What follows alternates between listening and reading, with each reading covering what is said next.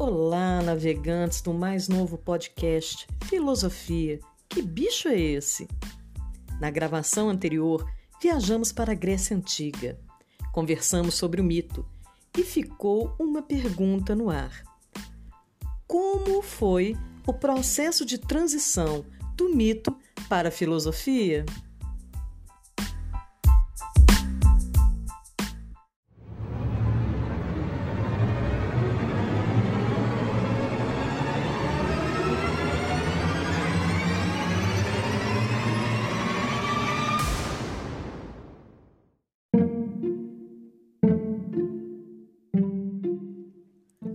Então você me diz: mito?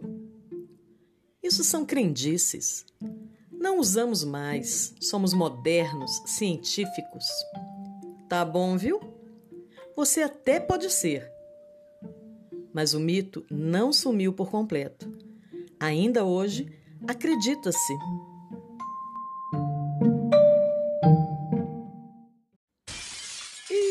Quebrou um espelho. Sete anos de azar.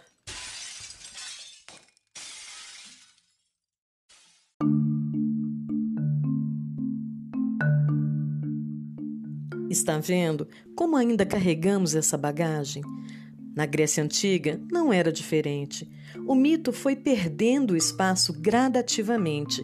Houve sim acontecimentos que ajudaram a alterar a visão mítica predominante da época, tais como a invenção da escrita, a invenção da moeda, a fundação da polis, que eram as cidades-estados, o contato cada vez mais com outras culturas através das navegações. E viam com isso que as explicações míticas já não se encaixavam mais para entender o mundo ao redor.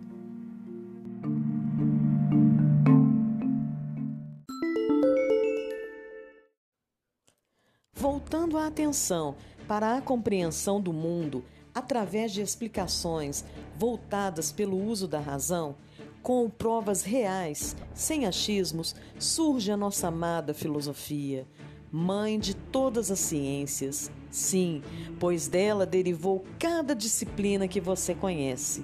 A filosofia é racional, pois ela, ao contrário do mito, é argumentada, debatida segue de análises, não é feita de achismo. Ela é uma lógica, opera por ideias obtidas por procedimentos de demonstração e provas.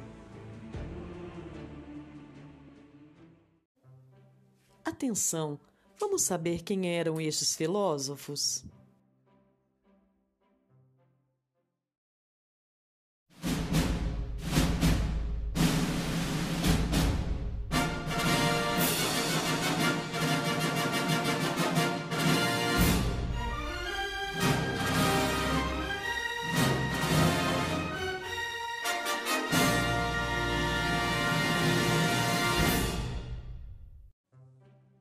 Os primeiros filósofos eram chamados de naturalistas, pois concentravam suas observações na natureza. Na história da filosofia, estes também eram classificados como pré-socráticos, antes de Sócrates. Eles buscavam a arqué, palavra bonita, não é? Cujo significado é o princípio de todas as coisas. Vejamos quais foram tais filósofos. O primeiro foi Tales de Mileto. Ele considerava que arqué era a água. Já para Pitágoras, era o número. Este sim era a essência de tudo, era a harmonia. Para Anaximandro, apeiron, que significa matéria indeterminada. Anaximenes era o ar, que pelo processo de rarefação e condensação faz nascer e transformar todas as coisas. Parmênides de Eleia desenvolveu a teoria de que a natureza das coisas são imutáveis, imóveis. Já Heráclito era o contrário, tudo flui, tudo muda. É dele a famosa frase: Não nos banhamos no mesmo rio duas vezes. Anaxágoras dizia que as sementes foram ordenadas por um princípio inteligente, uma inteligência cósmica.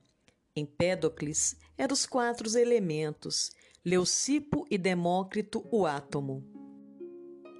Bom, ao estudar profundamente cada um destes filósofos naturalistas pré-socráticos, vemos como chegaram a cada ideia. Procurem, pesquisem, aguçem cada vez mais a curiosidade. O saber é um grande caminho.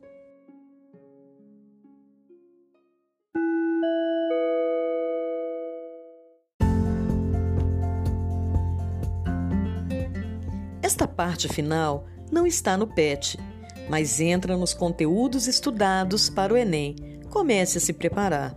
Afinal, cultura o torna sujeito ativo no mundo. Vou ficando por aqui. Lembre-se, usem a máscara, isto é, respeito por você e respeito pelo outro. Até mais!